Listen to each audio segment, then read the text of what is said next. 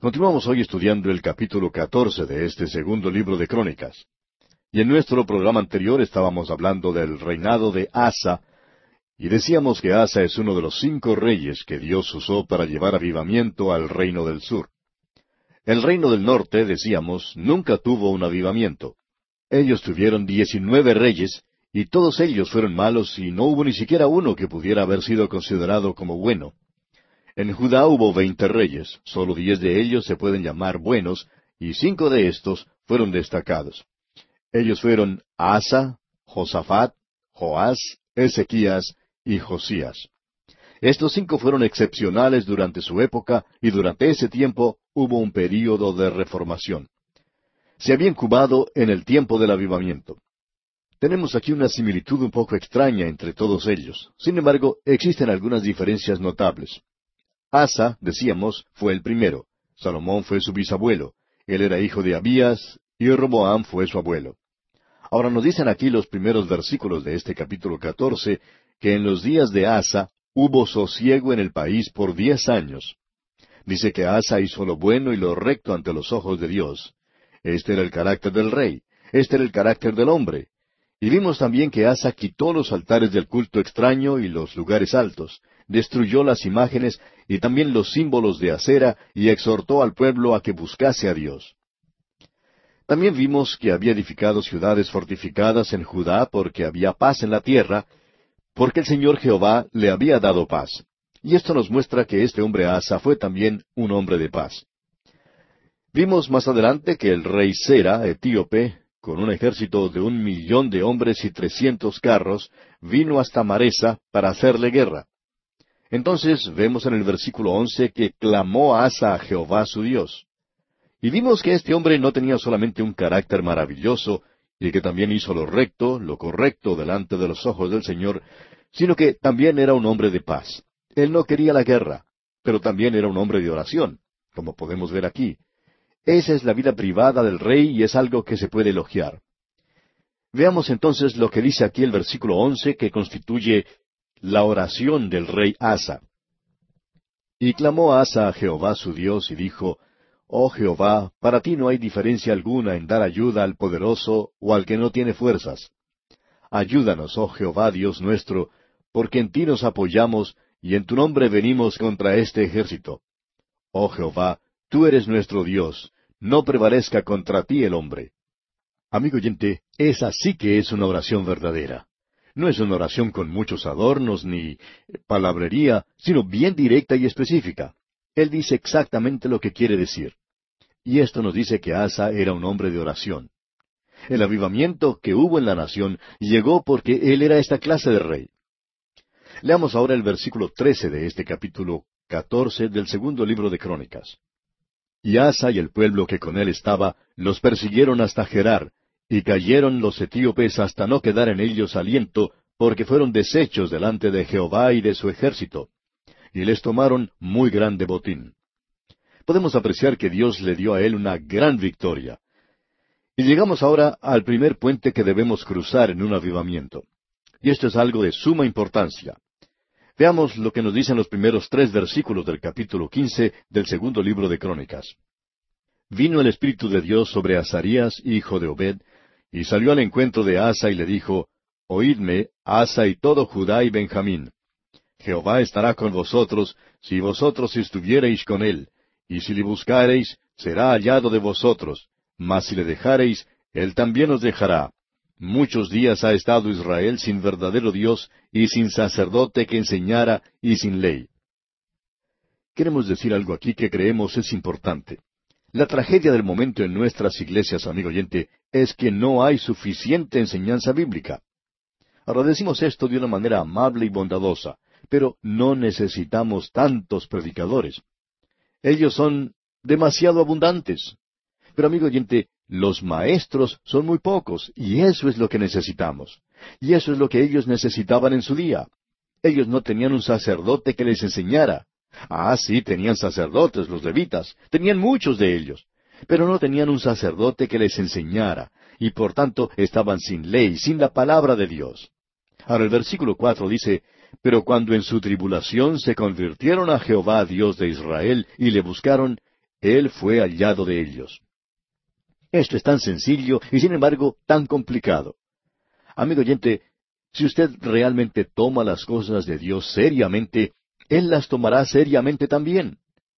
Cuando oímos decir a la gente, ah, yo trato de estudiar, yo trato de orar, trato de hacer esto, trato de hacer aquello, pero no llego a ninguna parte. Amigo oyente, ¿está usted bromeando? Permítanos decirle que cuando usted dice eso, está haciendo a Dios mentiroso. Y quisiéramos decirle, amigo oyente, que Dios no es mentiroso. Dios dice, si me buscas, me puedes hallar, yo estoy allí. Si usted toma los asuntos de Dios de una manera seria, examine su corazón, amigo oyente. Si usted quiere realmente conocer la palabra de Dios, entonces Dios está listo para dejarse encontrar en cualquier momento en que usted esté listo. Notemos ahora lo que nos dicen los versículos cuatro hasta el siete de este capítulo quince del segundo libro de Crónicas. Pero cuando en su tribulación se convirtieron a Jehová Dios de Israel y le buscaron, él fue hallado de ellos. En aquellos tiempos no hubo paz, ni para el que entraba ni para el que salía, sino muchas aflicciones sobre todos los habitantes de las tierras. Y una gente destruía a otra, y una ciudad a otra ciudad, porque Dios los turbó con toda clase de calamidades. Pero esforzaos vosotros, y no desfallezcan vuestras manos, pues hay recompensa para vuestra obra. En otras palabras, este hombre Asa está comenzando a volverse hacia Dios. Y este profeta lo anima a que vuelva a Dios y le explica por qué ellos han tenido los problemas que han sufrido. Y ellos han tenido bastantes de esos problemas. Nos preguntamos muchas veces, aún sin tener información de adentro, por así decirlo, pero estudiando la palabra de Dios y viendo cómo Dios trata a esta gente, nos preguntamos si una de las razones en el día de hoy por las cuales las cosas no andan bien es porque quizá en los gobiernos tenemos a personas muy inteligentes que hacen decisiones infantiles. ¿Por qué es que no podemos tener orden y justicia? ¿Por qué es que en el día de hoy no podemos tener realmente paz? ¿Por qué es que hay tanto desorden en el día de hoy? ¿Sabe usted por qué, amigo oyente? Permítanos darle nuestra opinión y está basada en la palabra de Dios, y en este pasaje en particular que tenemos delante de nosotros, porque Dios ha sido dejado de lado. Él no está en los gobiernos del día de hoy. Parece que los gobernantes no lo necesitaron allí porque ellos son tan inteligentes. Amigo oyente, en esta hora en que estamos viviendo, nuestras naciones necesitan a Dios. Y ese es el problema que tenemos aquí en este pasaje. Leamos ahora los versículos ocho hasta el doce de este capítulo quince del segundo libro de Crónicas. Cuando oyó Asa las palabras y la profecía del profeta Azarías, hijo de Obed, cobró ánimo y quitó los ídolos abominables de toda la tierra de Judá y de Benjamín, y de las ciudades que él había tomado en la parte montañosa de Efraín, y reparó el altar de Jehová que estaba delante del pórtico de Jehová. Después reunió a todo Judá y Benjamín, y con ellos los forasteros de Efraín, de Manasés y de Simeón, porque muchos de Israel se habían pasado a él, viendo que Jehová su Dios estaba con él. Se reunieron pues en Jerusalén en el mes tercero del año decimoquinto del reinado de Asa. Y en aquel mismo día sacrificaron para Jehová el botín que habían traído, setecientos bueyes y siete mil ovejas. Entonces prometieron solemnemente que buscarían a Jehová, el Dios de sus padres, de todo su corazón y de toda su alma. Ahora ellos se están volviendo hacia Dios, se están volviendo hacia la palabra de Dios. Ese es el primer puente que debemos cruzar, y no hay ninguna otra manera de hacerlo, amigo oyente. No se puede tomar un desvío. Hay que hacerlo solamente por el puente de Dios, y es el puente del conocimiento de la palabra de Dios. Y eso es lo que caracterizó a los cinco períodos de avivamiento. Hubo un retorno a la palabra de Dios. Y nos atrevemos a decir dogmáticamente que nunca hubo un avivamiento sin haber vuelto hacia la palabra de Dios. No podemos esquivar la palabra de Dios, amigo oyente. No la podemos sustituir tampoco. Los grandes movimientos espirituales en los días de Wesley fueron hechos alrededor de la palabra de Dios. Wesley era una persona que podía leer la Biblia en tres diferentes idiomas todas las mañanas. El gran evangelista Dwight L. Moody, en el gran avivamiento que produjo, comenzó el movimiento de un gran instituto bíblico, uno de los grandes movimientos en el estudio de la palabra de Dios. Pero ese movimiento está muriendo en estos días. ¿Por qué? Porque se están alejando de la Biblia. Lo que estamos diciendo, amigo oyente, es que la Biblia debe conocerse un poco más que superficialmente. No es un vocabulario artificial que usan los fundamentalistas de nuestros días. No es una actividad, tampoco es un servicio, ni es un método. Quiere decir un conocimiento real, verdadero y un amor a la palabra de Dios. Eso es algo que usted y yo tenemos que tener. En nuestra sociedad contemporánea hay movimientos y hay evangelistas a quienes Dios está usando sin lugar a dudas. Pero amigo oyente, nos sentimos un poco inquietos porque los evangelistas no están haciendo que la palabra de Dios sea importante. Y a lo que nos estamos refiriendo específicamente es al estudio de la Biblia.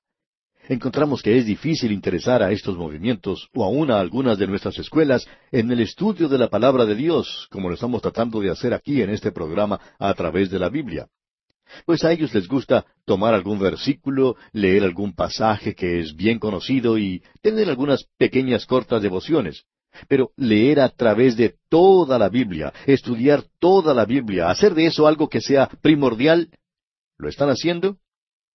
Usted sabe, amigo oyente, que no lo están haciendo, y nos sentimos bastante solos en esto. Quizá alguien diga, parece que usted está desarrollando el complejo de Elías. Bueno, puede ser que así sea, pero nos sentimos bastante solos en estos días. Amigo oyente, no podemos tener un gran avivamiento si no está basado en la Biblia y si la gente no llega a conocer la palabra de Dios.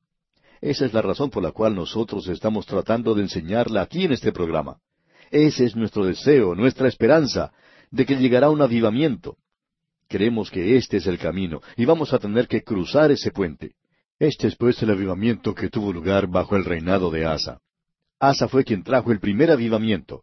Él fue un hombre en realidad que desde el mismo principio de su reinado mostró gran integridad. Fue una persona muy destacada. Él trajo de vuelta la palabra de Dios, pero él no continuó siempre en esa dirección. Leamos entonces los versículos trece y catorce de este capítulo quince del segundo libro de Crónicas. Y que cualquiera que no buscase a Jehová el Dios de Israel, muriese, grande o pequeño, hombre o mujer. Y juraron a Jehová con gran voz y júbilo, al son de trompetas y de bocinas. Podemos decir aquí que esto lo estaba haciendo bastante duro, pero aún así hubo una reacción positiva de la gente y una reacción que salía del mismo corazón. Este hombre Asa trajo muchas reformas en esa época. Leamos ahora el versículo quince. Todos los de Judá se alegraron de este juramento, porque de todo corazón lo juraban y de toda su voluntad lo buscaban, y fue hallado de ellos, y Jehová les dio paz por todas partes. Dijimos hace un momento que si uno buscaba al Señor, Él le permitiría a uno que le hallara. Ahora llegamos a algo que es bastante interesante. Hemos estado hablando sobre algunos puentes que hay que cruzar cuando uno desea un avivamiento. El primer puente que mencionamos es que debe haber un conocimiento de la Biblia. Tiene que haber énfasis en la palabra de Dios. Eso es lo de mayor importancia. Llegamos ahora al segundo puente, y es el puente de la separación escritural. Esta palabra separación es una palabra que se abusa demasiado, no solo en palabras, sino en las enseñanzas que tenemos. Veamos lo que dice aquí en el versículo 16. Y a una Maaca, madre del rey Asa, él mismo la depuso de su dignidad, porque había hecho una imagen de acera, y Asa destruyó la imagen y la desmenuzó y la quemó junto al torrente de Cedrón. Esto es algo realmente interesante. Su propia madre estaba involucrada en este asunto de la idolatría. Y quisiéramos que usted note algo que es muy importante. Ella no era simplemente una amiga de otra gente que estaban practicando la idolatría, sino que ella misma estaba comprometida en eso. Esta es la razón por la cual el rey Asa tuvo que ponerla a un lado. Si ella hubiera tenido amigos y si ella hubiera estado con esos amigos que eran idólatras, eso no hubiera sido razón suficiente como para separarla. A veces nos cansa escuchar a algunas personas que, porque uno ha tenido en el pasado la oportunidad de estar con alguien cuyos métodos probablemente uno no apruebe, pero que está practicando la palabra de Dios y Dios le está bendiciendo, esa gente piensa que uno no se separa lo suficiente. Amigo oyente, Permítanos decirle que eso no es una separación escritural para nada. Pero deseamos que note aquí la posición que tomó Asa. Ahora podemos decir que cualquier político que quiera tener éxito siempre toma una posición del lado del amor materno. Y si usted menciona este asunto del amor maternal, nunca va a entrar en ninguna clase de controversia. Contra la última persona que un hombre se volvería sería contra su madre. Y el amor maternal es algo que es reconocido universalmente, es algo que es aprobado y aplaudido. Un hombre que se vuelve contra su madre, no importa quién sea ella o lo que haya hecho, es realmente un malvado. Pero Asa, en esta ocasión, tiene que separar a su madre. Estamos seguros que algunos de aquellos fundamentalistas lo aplaudieron por ello. Pero usted puede notar que aquí, aunque él separó a su madre por estar involucrada en la idolatría, la separó del trono y la separó del lugar de influencia. Y hubo algo más. Leamos el versículo 17 de este capítulo 15 del segundo libro de Crónicas. Con todo esto, los lugares altos no eran quitados de Israel, aunque el corazón de Asa fue perfecto en todos sus días. Podemos ver que aunque Asa se había separado para Dios, él permitía que estas cosas continuaran en esos lugares altos. Él los podía haber quitado, pero no lo hizo. Esa idea moderna que tenemos de querer arreglar al mundo, que cada individuo tiene que conformarse a nuestro propio molde y entrar por nuestra propia puerta, no creemos que sea una separación. Creemos que es una forma de fanatismo intolerante y en realidad no es separación. Pensamos que algunas personas tienen que separarse de ellos mismos, y eso sí sería una separación verdadera. Si usted desea un avivamiento, amigo oyente, el lugar para comenzar no es criticando a otra persona y especialmente a alguien a quien Dios está usando. Lo que debemos hacer es, si usted desea un avivamiento, no mirar a la otra persona, sino que tenemos que ponernos a nosotros mismos en algún lugar aparte, trazar un círculo a nuestro alrededor, ponernos en el centro de ese mismo círculo y decirle al Señor que comience un avivamiento y permitir que ese avivamiento tenga su principio dentro de ese círculo. Amigo oyente, en lo que nos concierne a usted y a mí, allí es donde tiene que comenzar el avivamiento. Notemos ahora lo que dice aquí el primer versículo del capítulo 16 de este segundo libro de Crónicas. En el año treinta y seis del reinado de Asa, subió Baasa, rey de Israel, contra Judá, y fortificó a Ramá, para no dejar salir ni entrar a ninguno al rey Asa, rey de Judá. En otras palabras, Baasa quería que su pueblo quedara en su propio reino, y no quería que ninguno de ellos fuera hacia Israel, es decir, hacia Judá, que es donde estaba teniendo lugar ese avivamiento. Y leemos en los versículos dos hasta el cuatro, Entonces sacó Asa la plata y el oro de los tesoros de la casa de Jehová y de la casa real, y envió a Ben-Hadad, rey de Siria, que estaba en Damasco, diciendo, Haya alianza entre tú y yo, como la hubo entre tu padre y mi padre. He aquí yo te he enviado plata y oro, para que vengas y deshagas la alianza que tienes con Baasa, rey de Israel, a fin de que se retire de mí. Y consintió ben con el rey Asa, y envió los capitanes de sus ejércitos contra las ciudades de Israel, y conquistaron Hijón, Dan, Abel Maim, y las ciudades de aprovisionamiento de Neftalí. Lo que ocurrió fue lo siguiente, amigo oyente. Leamos el versículo seis. Entonces el rey Asa tomó a todo Judá, y se llevaron de Ramá la piedra y la madera con que Baasa edificaba, y con ella se edificó a Jeba y a Mispa. Aquí tenemos a un hombre que cuando Israel se convirtió en un enemigo formidable, volvió a buscar a un antiguo aliado que ellos tenían, Benadad, el rey de Siria. ¿Y esto qué es lo que indica? Pues bien, Dios envía a un profeta a reprender a Asa. Leamos los versículos siete hasta el nueve de este capítulo dieciséis del segundo libro de Crónicas. En aquel tiempo vino el vidente Anani a Asa, rey de Judá, y le dijo, Por cuanto te has apoyado en el rey de Siria, y no te apoyaste en Jehová tu Dios, por eso el ejército del rey de Siria ha escapado de tus manos. Los etíopes y los libios no eran un ejército numerosísimo, con carros y mucha gente de a caballo. Con todo, porque te apoyaste en Jehová, Él los entregó en tus manos. Porque los ojos de Jehová contemplan toda la tierra, para mostrar su poder a favor de los que tienen corazón perfecto para con Él. Locamente has hecho en esto, porque de aquí en adelante habrá más guerra contra ti. Ahora, ¿por qué reprende Dios a Asa? Simplemente por falta de fe. Y el tercer puente que creemos es necesario cruzar hacia un avivamiento es la fe, la fe en Dios no una fe en métodos, ni tampoco una fe en el hombre, ni una fe en una iglesia, ni siquiera la fe en un sistema o una organización, sino la fe en Dios mismo. Bien, amigo oyente, aquí vamos a detenernos por hoy porque nuestro tiempo ha tocado ya a su fin. Continuaremos, Dios mediante, la consideración de este capítulo 16 del segundo libro de Crónicas en nuestro próximo programa.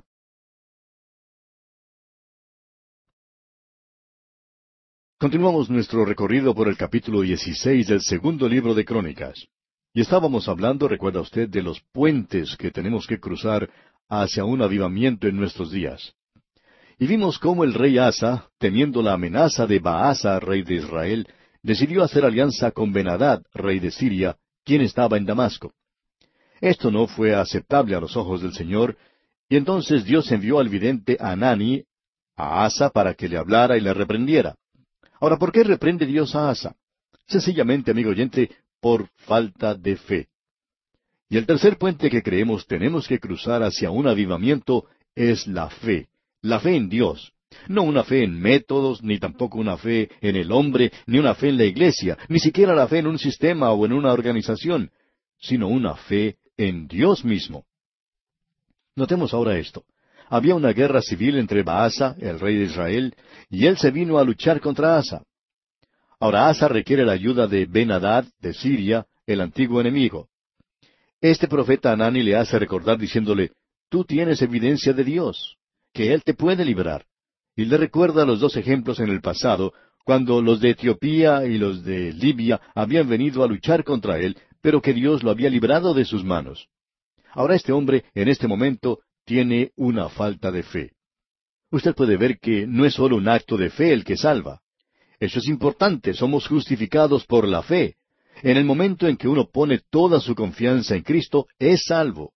Pero amigo oyente, necesitamos vivir también por fe. El apóstol Pablo, recuerda, usted nos dice en su epístola a los Romanos capítulo uno versículo dieciséis, porque no me avergüenzo del Evangelio, porque es poder de Dios para salvación a todo aquel que cree, al judío primeramente y también al griego. Luego el apóstol Pablo dice algo que es una expresión bastante extraña quizás al expresar, porque en el Evangelio la justicia de Dios se revela por fe y para fe. Ahora, ¿qué es lo que quiere decir con esto de por fe y para fe? Él quiere decir que uno es salvo por fe y que debe vivir por fe. Bien, volviendo ahora al segundo libro de Crónicas, capítulo 16, vemos en el versículo nueve que dice, Porque los ojos de Jehová contemplan toda la tierra. Dios está buscando a un hombre que crea en Él, o a una mujer que crea en Él. Y de paso, permítame preguntarle, amigo oyente, ¿es usted una persona que puede creer en Dios? No llegar a ser un fanático, pero sí teniendo un testimonio sólido. ¿Puede usted creer en Dios? Usted no puede llegar a Él y agradarle sin fe, porque, como dice la Escritura, sin fe es imposible agradar a Dios. Nosotros tenemos a nuestro alrededor una gran cantidad de testigos. Estamos rodeados de ellos, y se nos dice allá en la epístola a los Hebreos capítulo 12 versículo 1, Por tanto, nosotros también, teniendo en derredor nuestro tan grande nube de testigos, por esa razón, amigo oyente, despojémonos de todo peso y del pecado que nos asedia, y corramos con paciencia la carrera que tenemos por delante.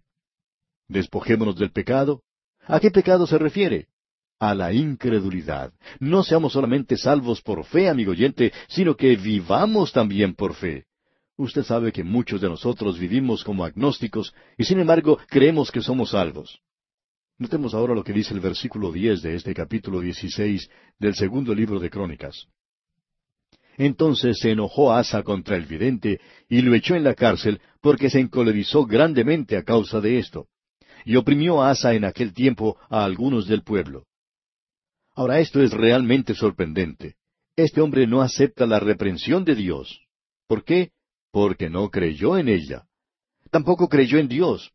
Él no tenía realmente una fe verdadera y una dependencia total de Dios. Y vivir sin Dios quiere decir en realidad que estamos muertos espiritualmente. No hay ninguna forma en la que Dios nos pueda usar aquí en este mundo. Podemos ver aquí que Dios castiga a Asa con una enfermedad. Veamos el versículo 12 de este capítulo 16 del segundo libro de Crónicas. En el año treinta y nueve de su reinado, Asa enfermó gravemente de los pies, y en su enfermedad no buscó a Jehová, sino a los médicos. Ahora queremos que usted note eso. Su enfermedad fue bastante grave, su caso era crítico. No había nada de malo en ir al médico, Pero eso no es lo de importancia aquí. El escritor dice que él no buscó a Dios en todo esto. Y creemos que eso es tan importante para un creyente, el de ir a Dios cuando está enfermo, como el ir al médico. No solamente creemos en eso, sino que damos prueba de eso. Lo malo está en no ir a Dios. No quiere decir que estuvo mal que hubiera ido al médico, pero lo malo estaba en que no fue a Dios. Él no buscó a Dios en esa oportunidad.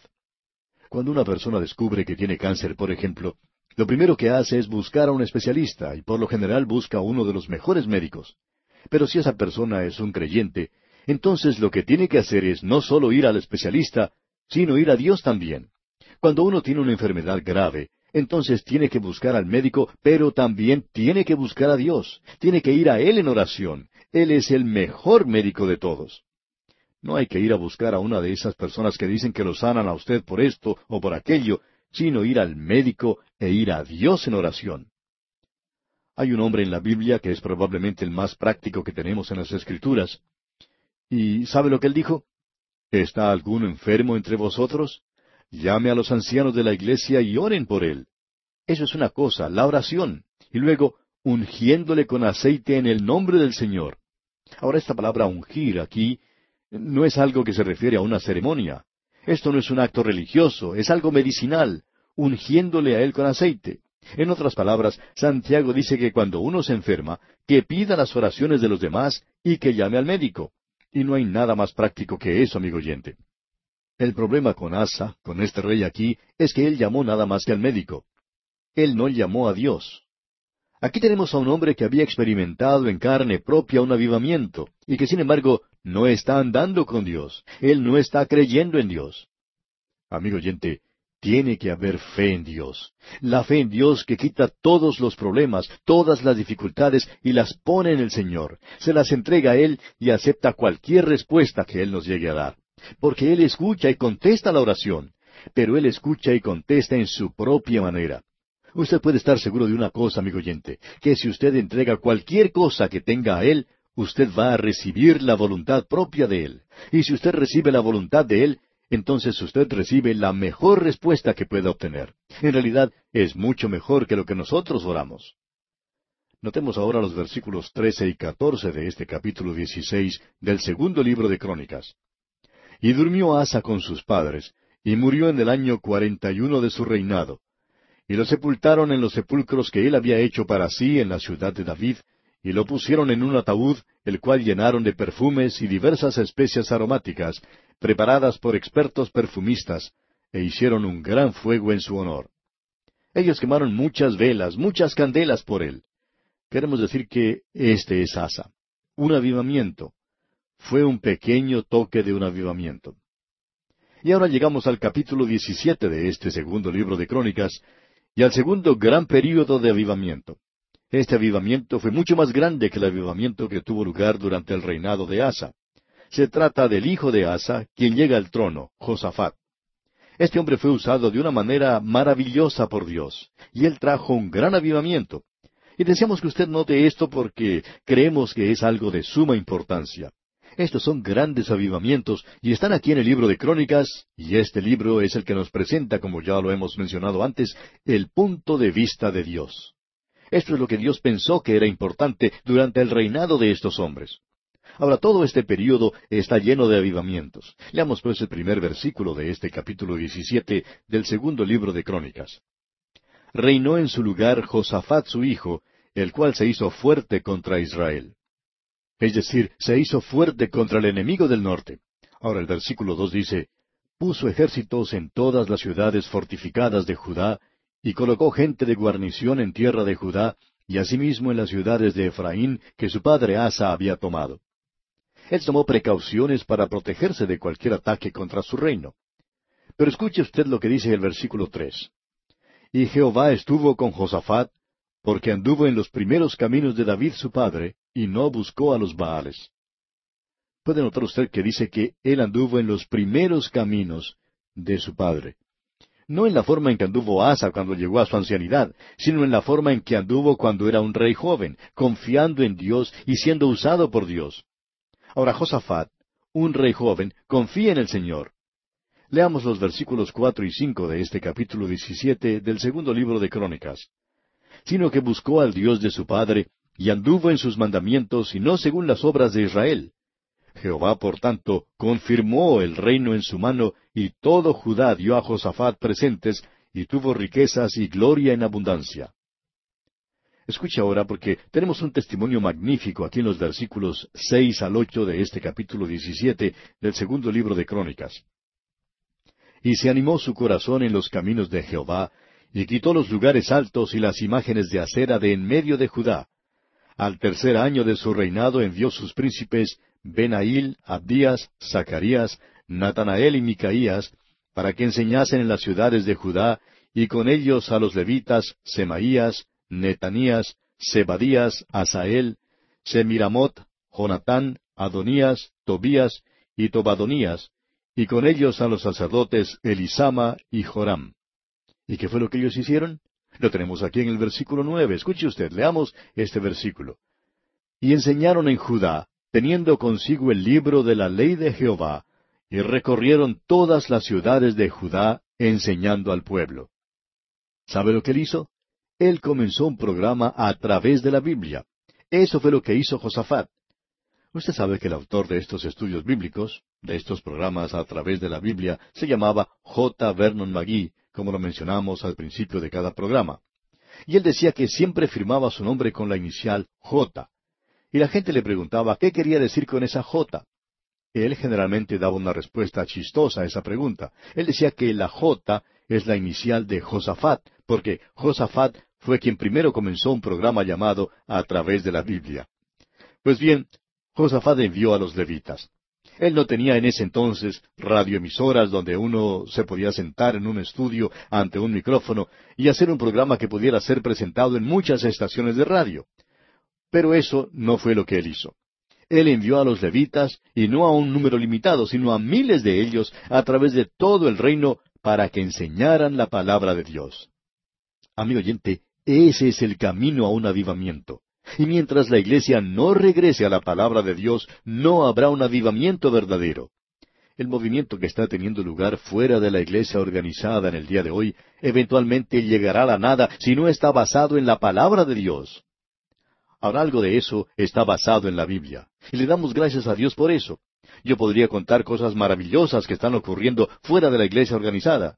Y también podría contar algunas cosas maravillosas que están ocurriendo dentro de la iglesia organizada. Y en ambos casos están basados, tienen su raíz en la Biblia. Y eso es lo que trae un avivamiento. Ese fue el avivamiento de Josafat, o sea, el avivamiento que tuvo lugar durante el reinado de Josafat. Y permítanos decir aquí, amigo oyente, que desde este capítulo 17 y hasta el capítulo 20 se nos da a conocer el reino de este hombre y el gran avivamiento que tuvo lugar durante su reinado. Él fue un gran rey. De paso podemos decir también que fue un gran hombre. Él había buscado el rostro del Señor y él quería que su pueblo llegara a conocer la palabra de Dios. Volvamos a leer otra vez este versículo nueve porque lo consideramos de suma importancia. Y enseñaron en Judá teniendo consigo el libro de la ley de Jehová, y recorrieron todas las ciudades de Judá, enseñando al pueblo. Este era un ministerio de la enseñanza de la palabra de Dios que estaba siendo llevado a cabo por los levitas y bajo el patrocinio del rey Josafat. En otras palabras, y como dijimos antes, fue el primero en instituir un programa de a través de la Biblia. Él fue el que lo comenzó y trajo un gran avivamiento a su pueblo. Creemos, amigo oyente, que en el día de hoy este movimiento del Espíritu de Dios ha sido traído por aquellos que están enseñando la palabra de Dios. Nosotros creemos que esa es la única manera por la cual puede suceder. Veamos ahora la reacción que tuvo lugar en los versículos diez hasta el doce de este capítulo diecisiete del segundo libro de Crónicas. Y cayó el pavor de Jehová sobre todos los reinos de las tierras que estaban alrededor de Judá, y no osaron hacer guerra contra Josafat. Y traían de los filisteos presentes a Josafat y tributos de plata. Los árabes también le trajeron ganados, siete mil setecientos carneros y siete mil setecientos machos cabríos. Iba pues Josafat engrandeciéndose mucho, y edificó en Judá fortalezas y ciudades de aprovisionamiento. Es decir, lugares de almacenamiento donde se guardaba todos los regalos que habían sido entregados a él. Allí también se guardaba todos los granos. Usted puede ver que este hombre fue maravillosamente usado por Dios. Y cuando llegó este avivamiento, tuvo un efecto en todas las naciones que los rodeaban. Este avivamiento se extendió y aun los filisteos, que eran enemigos acérrimos de David, llegaron a ser amigos y le enviaron regalos a este rey. Este avivamiento también penetró entre los árabes de ese día.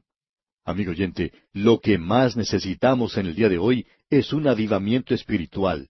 Ese es el remedio para la guerra.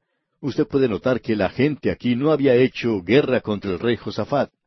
Cuando una nación está constantemente en guerra, es porque esa nación se ha apartado de Dios. Esa es la marca que la distingue.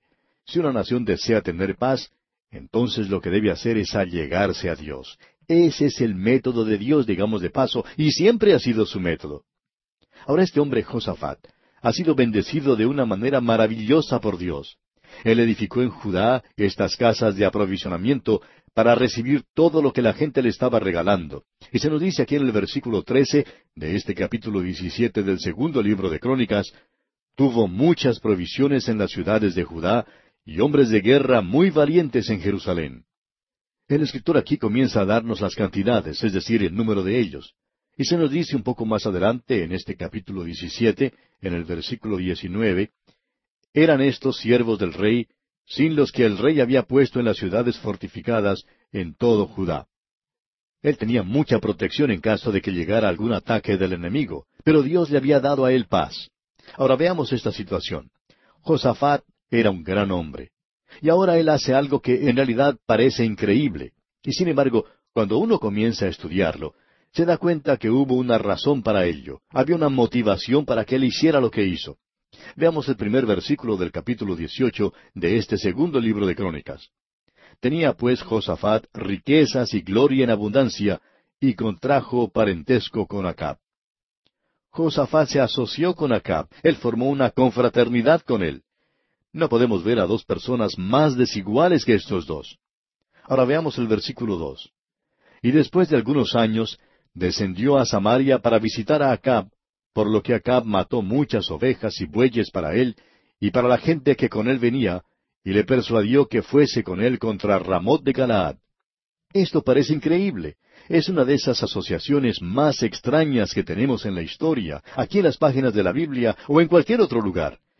Es casi como decir que uno puede tener el día y la noche en el mismo momento, y que uno puede tener luz y oscuridad al mismo tiempo.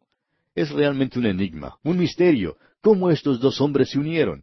Ellos no tenían nada en común, y ciertamente no lo tenían espiritualmente. Este rey Josafat es uno de los reyes más devotos personalmente. Él tuvo influencia en uno de los grandes avivamientos como hemos podido ver aquí. Él amaba la palabra de Dios y él amaba también a Dios y es lo que uno llama un hombre espiritual. Y Acab era todo lo contrario, un hombre sin Dios, ya lo hemos visto, era un hombre que en realidad odiaba a Dios. Él se había entregado a la idolatría y a la inmoralidad. Ahora, ¿cómo pueden estos dos ser tan amigos? ¿Cómo pueden ellos disfrutar de la compañía del otro? ¿Qué es lo que tenían en común? Bueno, lo mejor sería hacer aquí una pequeña investigación para ver qué es lo que hallamos. Ellos tenían una triple alianza y camaradería, y todo esto era material, todo era físico, no había nada espiritual en esto. Esto es algo que uno encuentra aquí en Crónicas y usted no encontraría en ningún otro lugar. Y vamos a tener que avanzar un poquito para poder ver lo que es. Había una alianza matrimonial entre estos dos.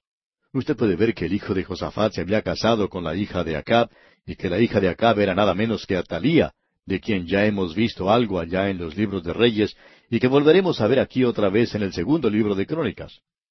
Vamos a adelantarnos un poco por unos momentos y leer en el capítulo veintiuno de este segundo libro de Crónicas, y el versículo uno allí nos dice, Durmió Josafat con sus padres, y lo sepultaron con sus padres en la ciudad de David, y reinó en su lugar Joram, su hijo.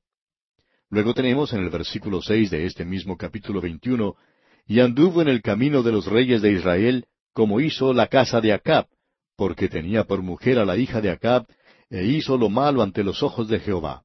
Este era Joram. ¿Quién era Joram? Él era uno de los hijos de Josafat. Así que este es el hijo de Josafat que se casó con Atalía, la hija de Acab. Y eso estaba mal hecho, amigo oyente. Ese es el mismo lugar en el que se encuentra nuestra sociedad en el día de hoy. Quizá con lo que vamos a decir podamos parecer un poco anticuados para algunos, y tal vez lo seamos. Pero quisiéramos que usted, amigo oyente, nos escuche por un minuto en este asunto. En el estado de California, en los Estados Unidos, suceden tantos divorcios que se le considera el estado número uno en ese país por esa causa. Hay algunos que dicen que el número de divorcios es igual al número de casamientos. Cuando lo sobrepase, no sabemos lo que va a ocurrir, no sabemos cómo puede sobrepasarlo, pero quizá lo haga. Bien, nos preguntamos entonces, ¿cuál es el verdadero problema? Ahora yo no soy una autoridad en este campo, pero es un área en la que yo creo, amigo oyente, que necesitamos hablar bien claro. Y es que un creyente, un hijo de Dios y una persona que no es cristiana no deben casarse bajo ninguna circunstancia. Ahora el hijo de Josafat, recién salido de un avivamiento, va y se casa con una persona como la hija de Acab y Jezabel. Uno no podría encontrar a dos personas más desiguales que estos dos. Y eso provocó una tragedia y casi provocó la exterminación del linaje de David. Hay más tragedias, hay más corazones partidos, más vidas completamente destruidas, más niños desadaptados en el mundo por causa del divorcio que por ninguna otra causa. Donde hay uno que es un verdadero creyente y que se casa con otra persona que no es creyente, eso no da resultado, amigo oyente. Ahora, si una de esas personas se llegara a convertir después de casados, entonces Pablo tendría mucho que decirle. Pero Dios no dice mucho para aquel que entra deliberadamente, es decir, con conocimiento, en una trampa como esta. Porque eso es exactamente lo que es, una trampa. Así es que tenemos una alianza matrimonial entre Josafat y Acab. Y no solo eso, sino que también tenían una alianza comercial. Habían unido sus flotas navales y enviado sus barcos a Tarsis. Esas fueron algunas de las cosas que hicieron juntos. Podemos volver a mirar lo que dice allá en el primer libro de Reyes, capítulo 22, versículos 48 y 49. Dice, Josafat había hecho naves de Tarsis, las cuales habían de ir a Ofir por oro, mas no fueron, porque se rompieron en Esión Geber. Entonces Ocosías, hijo de Acab, dijo a Josafat, Vayan mis siervos con los tuyos en las naves. Mas Josafat no quiso. Él había aprendido su lección cuando este hijo de Acab llegó. Él dijo, no lo voy a hacer. Usted puede ver que esta alianza comercial que ellos habían hecho y el envío de sus barcos a recoger oro y granos no pudo progresar. Dios no la bendijo. Toda la carga se perdió en un naufragio. Ahora la tercera alianza que ellos tenían era de carácter militar. En realidad, lo que los ejércitos de Acab no podían hacer, lo lograron sus bueyes.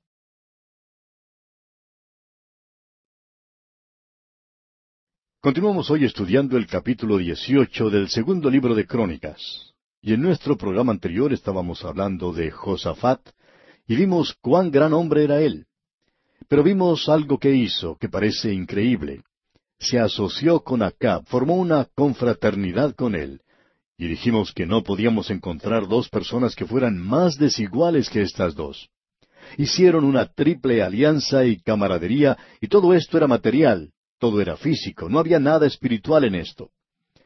Y vimos que formaron una alianza matrimonial, una alianza comercial, y la tercera alianza fue una alianza de carácter militar. En realidad, lo que los ejércitos de Acab no pudieron hacer, lo lograron sus bueyes. ¿Qué fue lo que sucedió? Bueno, leamos otra vez el versículo dos del capítulo dieciocho del segundo libro de Crónicas.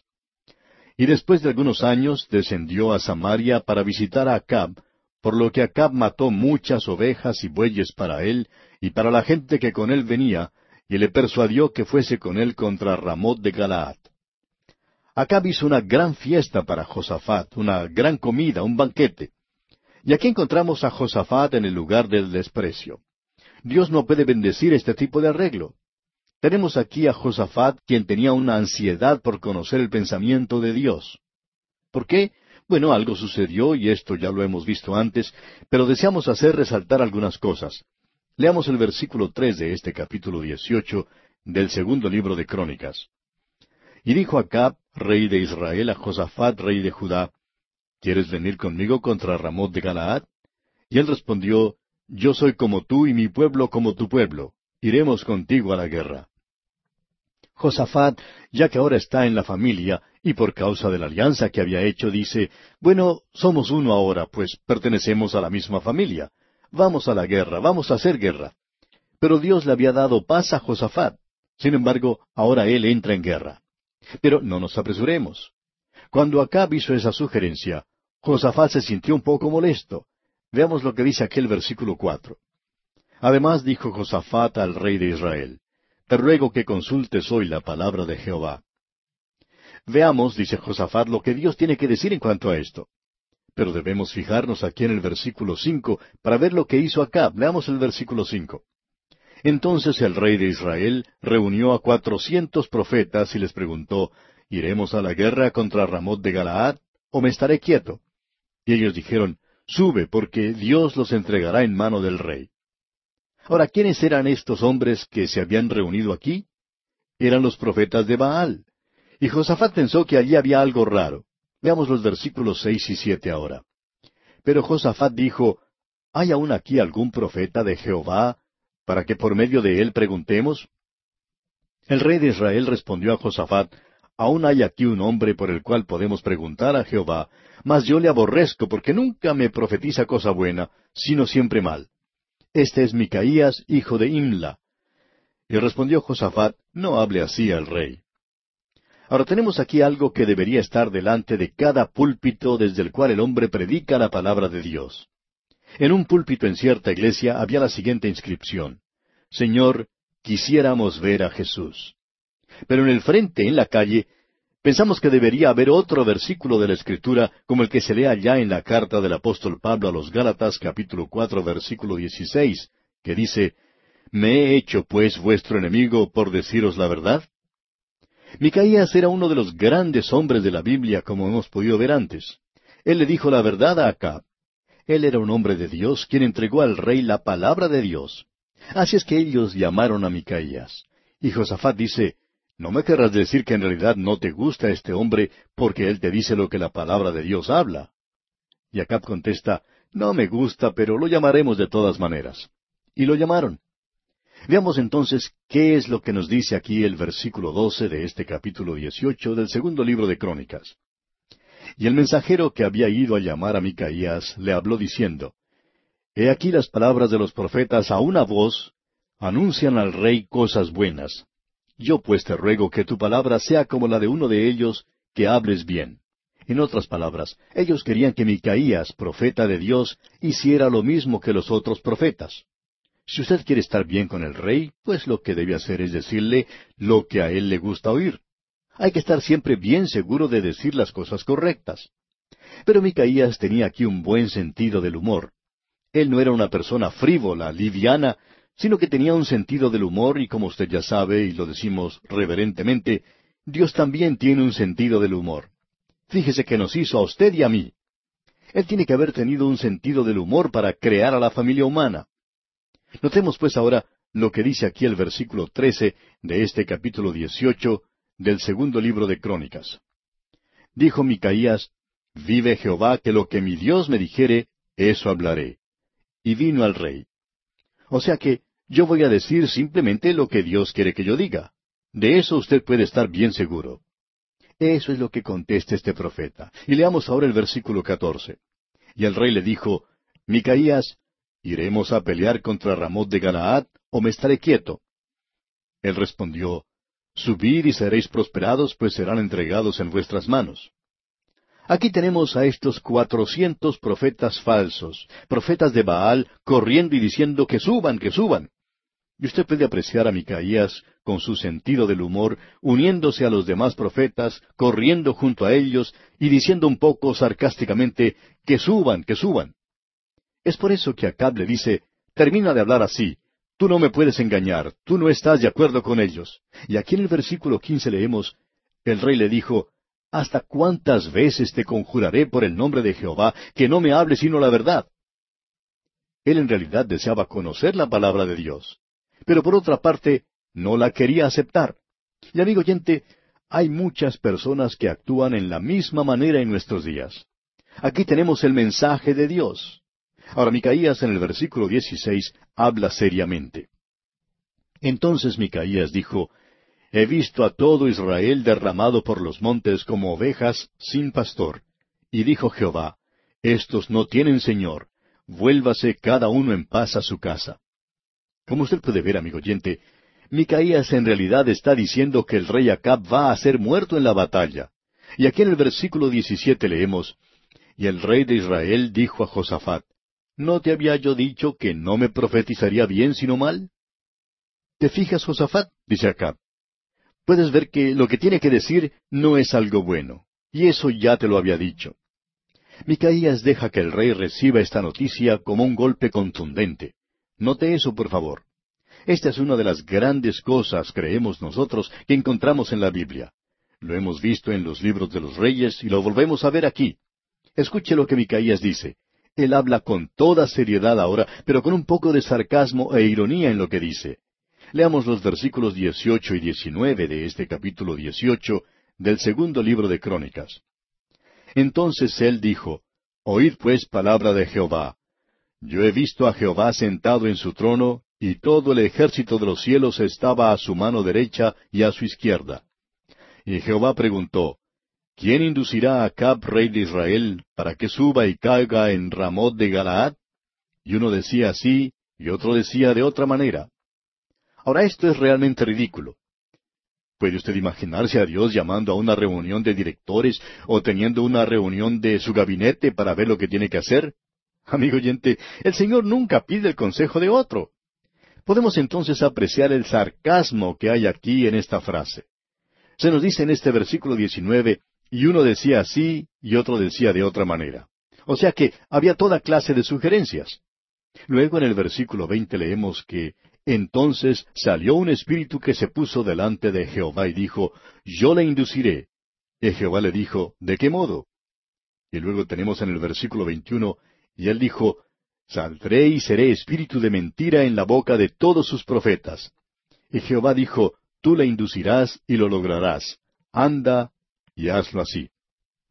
En otras palabras, Micaías era una persona muy buena, que tenía buenas maneras para decirle al rey que todos esos profetas que él tenía allí eran un grupo de mentirosos, que ellos le estaban diciendo toda clase de mentiras, no estaban diciendo la verdad. Y en el versículo 22 de este capítulo 18 del segundo libro de Crónicas leemos, Y ahora, he aquí Jehová ha puesto espíritu de mentira en la boca de estos tus profetas, pues Jehová ha hablado el mal contra ti. Tú serás condenado, le dice Micaías a Acab, pero éste no quiere prestar ninguna atención a esa clara advertencia. Y ahora Acab dice, Tomen ahora a este profeta Micaías y échenlo en la prisión y déjenlo allí. Y leemos en los versículos 25 y 26, entonces el rey de Israel dijo, Tomad a Micaías, y llevadlo a Amón, gobernador de la ciudad, y a Joás, hijo del rey, y decidles, El rey ha dicho así, Poned a éste en la cárcel, y sustentadle con pan de aflicción y agua de angustia, hasta que yo vuelva en paz. Pero Micaías tiene algo que decir antes de irse. Escuche lo que le dijo aquí en el versículo 27. Y Micaías dijo, Si tú volvieres en paz, Jehová no ha hablado por mí. Dijo además, Oíd pueblos todos. Esto sí que nos gusta. Antes de irse, Micaías dijo, Mira, si tú regresas, entonces Dios no ha hablado por mí. Pero agrega, Tú no vas a regresar. No estarás aquí, pero el resto de la gente sí. Recuerden lo que dije. Lo que encontramos aquí es algo tremendo, amigo oyente.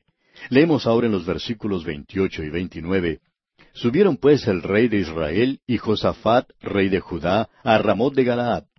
Y dijo el rey de Israel a Josafat, Yo me disfrazaré para entrar en la batalla, pero tú vístete tus ropas reales.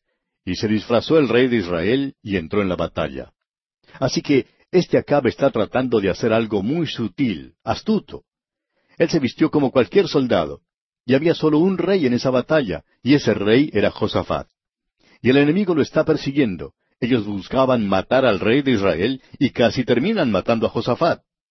¿Qué fue lo que sucedió? Bueno, este hombre acá pensó que él había salido bien librado de la batalla. Finalmente, cuando la batalla había terminado, él dice, bueno, parece que salí bien de esta batalla. Pero en el lado enemigo había un soldado al que le había sobrado una flecha, y poniéndola en su arco la lanzó al aire. ¿Y qué pasó? Notemos que se nos dice aquí en el versículo 33 de este capítulo 18 del segundo libro de Crónicas. Mas disparando uno el arco a la aventura, hirió al rey de Israel entre las junturas y el coselete. Él entonces dijo al cochero, vuelve las riendas y sácame del campo porque estoy mal herido. Este hombre no estaba realmente apuntando hacia algo. Simplemente lanzó su última flecha al aire. ¿Y qué pasó? Alcanzó al rey de Israel y éste murió tal cual había profetizado Micaías. Ahora Josafat regresa a su casa un poco triste, apesadumbrado, pero mucho más sabio que antes. Él no sería ya instigado tan fácilmente a salir una vez más con Acab a la guerra. Por supuesto que Acab ya no está vivo. Micaías el profeta le había dicho que él no volvería vivo de esa batalla, y así fue, no volvió. Pero el hijo de Acab y Jezabel quería que Josafat se uniera con él para realizar algunos negocios juntos, y el rey de Judá se mostraba un poco renuente a hacer eso, como es fácil entender. Pero ahora, cuando se encuentra en el camino de regreso a su casa, le sale al paso el profeta de Dios con un mensaje para él. Leamos los versículos uno al tres del capítulo diecinueve del segundo libro de Crónicas. Josafat, rey de Judá, volvió en paz a su casa en Jerusalén. Y le salió al encuentro el vidente Jehú, hijo de Anani, y dijo al rey Josafat, ¿Al impío das ayuda y amas a los que aborrecen a Jehová? Pues ha salido de la presencia de Jehová ira contra ti por esto. Pero se han hallado en ti buenas cosas, por cuanto has quitado de la tierra las imágenes de acera, y has dispuesto tu corazón para buscar a Dios. Josafat era una persona sobresaliente, pero el casamiento de su hijo con la hija de Acab le trajo consecuentemente el juicio de Dios contra él y contra su nación. Además, casi pierde la vida en la batalla. Dios nunca bendice esta clase de situación. No creemos que Dios bendiga en el día de hoy los matrimonios de los hijos de Dios con personas que no son creyentes. Y creemos que si uno los observa, en la mayoría de los casos podrá notar que estos no son matrimonios felices. También tenemos otra lección. En realidad hay varias lecciones sobre las cuales nos gustaría comentar. Otra de las lecciones que tenemos aquí es lo que leímos en el versículo dos. ¿Al impío das ayuda y amas a los que aborrecen a Jehová? No sabemos lo que él pensaría de Acab y Jezabel, pero habiéndose casado su hijo con la hija de Acab y Jezabel, tendría que haber entablado buenas relaciones. Pero aquí tenemos que el profeta lo está reprendiendo. Dios nunca le pide a uno que ame a los enemigos de Dios como ellos. Una cosa es amar al pecador, pero es algo completamente diferente el amar su pecado. Una cosa es odiar al pecador y otra cosa es odiar su pecado. Tenemos que aprender a hacer una diferencia entre las dos cosas. Odiar el pecado del pecador, sí.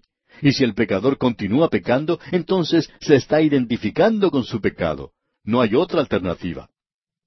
Hay algunas personas que son sinceramente enemigas de Dios. Son enemigas de la palabra de Dios. Son los enemigos de la cristiandad y son enemigos acérrimos. Debemos amar al pueblo de Dios, de eso estamos seguros. Y debemos amar al pecador en el sentido de que tenemos que hacer todo lo posible por allegarlo a Cristo. Pero eso no quiere decir que tenemos que hacer un arreglo con el pecado. Tenemos en este pasaje una lección tremenda y no debemos pasarla por alto. Dios no puso al hijo de Anani, el profeta Jehú, en el camino de Josafat cuando éste iba para unirse con Acab y Jezabel, ya que él nunca en esa oportunidad motivó al profeta a que le diera un lindo mensaje sobre la separación, diciéndole, tú tienes que estar separado de ese hombre y, no deberías ir a su encuentro. Hay muchas personas en nuestros días, amigo oyente, que se han nombrado a sí mismos como policías de Dios y le dicen a los demás cómo deben apartarse y con quiénes deben tener asociaciones y relaciones. Debemos recordar aquí lo que aprendimos allá en la epístola a los romanos, que no debemos juzgar los demás en cosas dudosas, porque después de todo, estas personas no vienen a nosotros para ser juzgadas. El apóstol Pablo nos dice allá en su epístola a los Romanos capítulo catorce versículo cuatro, ¿Tú quién eres que juzgas al criado ajeno?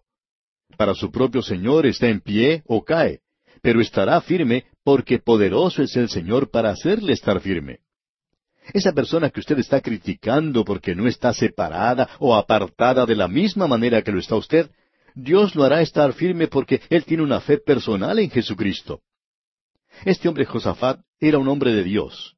Él había cometido una equivocación al ir con Acab, pero no era asunto de Jehú el decirle que no debía hacerlo y ponerse a juzgarlo. Luego de esa experiencia, Josafat aprende su lección, y ahora Dios tiene un mensaje para él. Es Dios quien da el mensaje. Y permítanos decirlo de esta manera, amigo oyente. Yo tendré que algún día rendir cuentas ante el Señor Jesucristo por lo que hice con mi vida. Él es mi Señor. Usted no lo es, como yo tampoco lo soy de usted. El Señor Jesús es su dueño. Cuando yo considero que tengo que rendir cuentas ante Él, entonces me pongo bien activo en lo que debo hacer. Así es que no tengo tiempo para ponerme a juzgarlo a usted, y espero que usted tampoco se ponga a juzgarme a mí, porque después de todo no es algo que sea de su incumbencia, esto es algo que le interesa nada más que a Dios. Si yo estoy equivocado, Él será quien se ocupe de eso. Él se ocupó de Josafat, de eso estamos seguros. Él no necesita de la ayuda de nadie, amigo oyente. Creemos que este es un pasaje de las Escrituras que tiene sumo valor para nosotros. Notemos ahora algunas de las reformas que logró Josafat en su reino.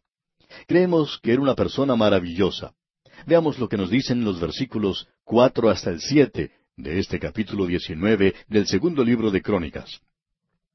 Habitó pues Josafat en Jerusalén, pero daba vuelta y salía al pueblo, desde Beerseba hasta el monte de Efraín, y los conducía a Jehová el Dios de sus padres, y puso jueces en todas las ciudades fortificadas de Judá por todos los lugares. Y dijo a los jueces, Mirad lo que hacéis, porque no juzgáis en lugar de hombre, sino en lugar de Jehová, el cual está con vosotros cuando juzgáis. Sea pues con vosotros el temor de Jehová, mirad lo que hacéis, porque con Jehová nuestro Dios no hay injusticia, ni acepción de personas, ni admisión de cohecho. Él les dijo, Ustedes están ocupando el lugar de Dios, y en Él no hay ninguna iniquidad. Por tanto, no la haya entre ustedes tampoco. Dios no hace acepción de personas, no lo hagan ustedes. No se dejen sobornar, porque es imposible sobornar a Dios. Así es que tenemos unas reglas tremendas para los jueces. Él les da los principios por los cuales se deben guiar. Y aquí podemos apreciar la diferencia que existe entre esto y lo que nosotros vemos en los jueces de nuestros días. Cuando un hombre que no conoce a Dios ocupa el estrado de un juez, él no siente ninguna responsabilidad hacia Dios, y por tanto es un juez peligroso, no importa quién sea. Él es peligroso porque está sujeto a todos estos problemas que mencionamos antes. En primer lugar, él puede llegar a un juicio equivocado. Otra cosa es que él puede hacer acepción de personas, y existe la posibilidad de que pueda ser tentado a aceptar soborno.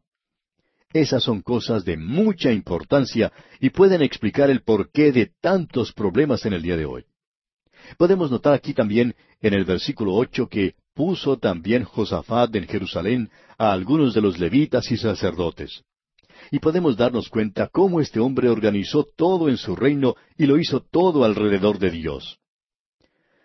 Y así llegamos ahora al capítulo veinte del segundo libro de Crónicas y vamos a leer los primeros tres versículos. Pasadas estas cosas, aconteció que los hijos de Moab y de Amón, y con ellos otros de los amonitas, vinieron contra Josafat a la guerra. Y acudieron algunos y dieron aviso a Josafat diciendo, Contra ti viene una gran multitud del otro lado del mar y de Siria, y aquí están en Asesón Tamar, que es en Gadi. Entonces él tuvo temor, y Josafat humilló su rostro para consultar a Jehová, e hizo pregonar ayuno a todo Judá podemos ver que este hombre tiene una reacción normal cuando recibe esas noticias. Tiene miedo. Él se dirige a Dios en oración, y esa no es una reacción normal. Eso es algo que solo un hijo de Dios puede hacer. Él pues buscó al Señor y proclamó un ayuno para todo el pueblo. Y leemos ahora en los versículos cuatro hasta el siete de este capítulo veinte del segundo libro de Crónicas, Y se reunieron los de Judá para pedir socorro a Jehová, y también de todas las ciudades de Judá vinieron a pedir ayuda a Jehová. Entonces Josafat se puso en pie en la asamblea de Judá y de Jerusalén, en la casa de Jehová, delante del atrio nuevo, y dijo, Jehová Dios de nuestros padres, ¿no eres tú Dios en los cielos y tienes dominio sobre todos los reinos de las naciones? ¿No está en tu mano tal fuerza y poder que no hay quien te resista? Dios nuestro, ¿No echaste tú los moradores de esta tierra delante de tu pueblo Israel y la diste a la descendencia de Abraham, tu amigo, para siempre? Josafat está haciendo algo que su padre Asa nunca hizo. Asa no confió en las experiencias del pasado. Eso le tendría que haber dado fe. Pero Josafat, sabiendo lo que Dios prometió en el pasado y lo que hizo también en el pasado, ahora confía en las promesas de Dios. Él analiza toda la situación y concluye su oración en los versículos doce y trece diciendo, Oh Dios nuestro, ¿no los juzgarás tú? Porque nosotros no hay fuerza contra tan grande multitud que viene contra nosotros. No sabemos qué hacer, y a ti volvemos nuestros ojos. Y todo Judá estaba en pie delante de Jehová, con sus niños y sus mujeres y sus hijos. ¡Qué espectáculo! ¿Y qué rey? Él pone toda su confianza en Dios cuando ve que la situación es desesperada. Qué hermoso es aprender a hacer así las cosas. Y ahora el versículo catorce dice, Y estaba allí Jaasiel, hijo de Zacarías, hijo de Benaía, hijo de Jehiel, hijo de Matanías, levita de los hijos de Asaph, sobre el cual vino el Espíritu de Jehová en medio de la reunión. Usted puede apreciar que estos profetas y los otros que se mencionan en diferentes partes de las Escrituras siempre son identificados. Él siempre da una larga genealogía para identificarlos. Eso es muy importante. Nos preguntamos cuántos de los oyentes que nos están escuchando ahora saben quién fue su tatarabuelo. Bueno, yo no tengo ninguna idea de quién fue el mío. Pero escucha ahora lo que el profeta va a decir. Él es el vocero de Dios. Leamos el versículo quince. Y dijo, Oíd Judá todo, y vosotros moradores de Jerusalén, y tú, rey Josafat. Jehová os dice así, No temáis ni os amedrentéis delante de esta multitud tan grande, porque no es vuestra la guerra, sino de Dios. Y eso es algo, amigo oyente, que tenemos que recordar constantemente. Quizá no deberíamos decirlo por radio, tal vez deberíamos apagar el radio o, cerrar el micrófono y hablarnos a nosotros mismos. Pero es muy fácil a veces olvidar que este programa de radio, por ejemplo, es la obra del Señor y no nuestra. Y bien, vamos a detenernos aquí por hoy, amigo oyente, porque nuestro tiempo una vez más ha tocado ya a su fin. Continuaremos, Dios mediante, en nuestro próximo programa.